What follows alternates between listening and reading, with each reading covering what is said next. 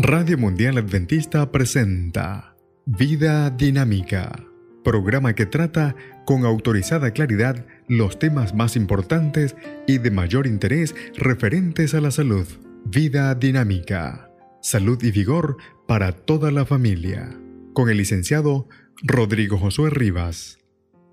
La vida en la actualidad es agitada e interesante, pero también agotadora. El insomnio es epidémico la gente toma millones de sedantes y tranquilizantes desesperada por lograr el descanso que debería restaurar sus energías. Nuestro tema de hoy, ¿cuánto es suficiente? ¿Por qué mucha gente siempre está cansada? Porque puede padecer de alguna enfermedad como resfrío común y gripe que está debilitando su energía o bien puede estar deprimida pero mucha gente, que en otros aspectos está sana, trabaja en lugares cerrados, con presiones causadas por fechas límites de entrega de trabajo y con problemas emocionales agotadores. Estas personas es improbable que se levanten descansadas en la mañana. Además, pocas personas logran pasar el día sin la ayuda de algún estimulante, como el café, té o bebidas a base de cola. La cafeína es un estimulante del sistema nervioso central y una causa común de insomnio. ¿Qué puedo decir de la fatiga crónica? Además del cansancio y la falta de energía, existe un aumento de la irritabilidad. El mal genio está a la orden del día y la paciencia sale por la ventana. Todo requiere más esfuerzo y finalmente hasta las tareas más sencillas parecen abrumadoras. La fatiga también sabotea la habilidad creadora.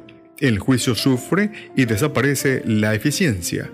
Si no se alivia la fatiga, puede llevar al agotamiento y a la depresión total. ¿Qué relación tiene el descanso con estos problemas? El descanso permite que el cuerpo se renueve los productos de desecho se eliminan, se efectúan reparaciones en los tejidos, las enzimas vuelven a acumularse y se restaura la energía. El descanso fortalece el sistema inmunitario del cuerpo y contribuye a la protección contra las enfermedades. El descanso contribuye a la curación de las heridas, infecciones y otras agresiones contra el cuerpo, incluyendo el estrés y los traumas emocionales. El descanso adecuado puede añadir años a la vida. En un estudio sobre los hábitos de salud efectuados hace algunos años, se encontró que la gente que dormía entre 7 y 8 horas habitualmente tenía un promedio menor de muertes que los que dormían menos de 7 horas o los que dormían más de 8 horas. ¿Cuánto descanso se necesita? La gente necesita diversa clase de descanso y una noche de sueño relajado o relajador es un buen comienzo. Así que los recién nacidos duermen de 16 a 20 horas, mientras que los niños pequeños necesitan de 10 a 12.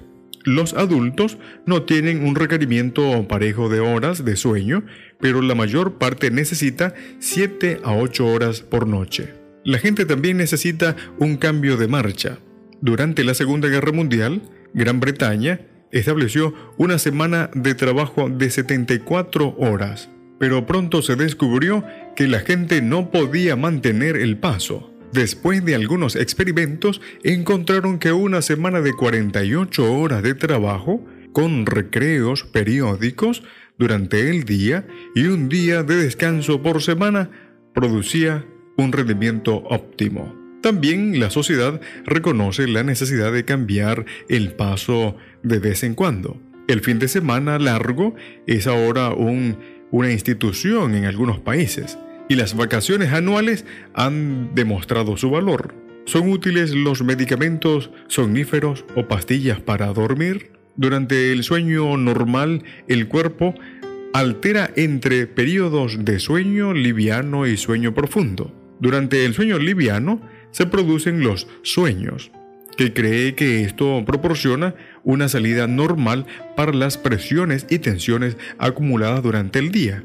El sueño inducido con píldoras somnolíticas, sin embargo, aunque proporciona un estado de inconsciencia beneficioso, suprime la etapa de los sueños.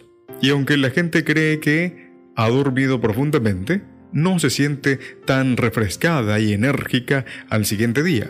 Las pastillas para dormir pueden ser beneficiosas en caso de emergencia, pero llevará a la fatiga crónica si se usan continuamente. Las bebidas alcohólicas son otra droga usada comúnmente que causa la impresión de relajar y contribuir con el sueño.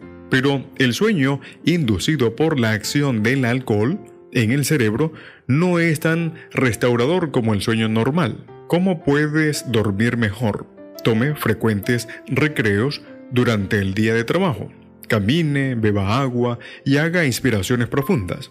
Haga ejercicio durante 30 a 60 minutos diarios. El ejercicio relaja, restaura la energía, contribuye a alejar la depresión y combate la tensión nerviosa. Mantenga un programa regular para acostarse, levantarse, comer y hacer ejercicio. El cuerpo prospera con ritmos regulares. Sírvase la comida de la noche por lo menos cuatro horas antes de acostarse. El estómago vacío y en reposo contribuye mejor a la calidad del descanso. Tome un baño de regadera tibio, no caliente. Es una técnica de relajación provechosa. Medite en las bendiciones que Dios le prodiga llene su mente de gratitud y agradecimiento. El descanso es una parte importante del ritmo de la vida. Y lo mismo que la persona que danza, si seguimos nuestro ritmo estaremos en armonía con nosotros mismos. En la producción del texto, Dr. Hans Dill y la doctora Eileen Ludington. Vida Dinámica fue una presentación de Radio Mundial Adventista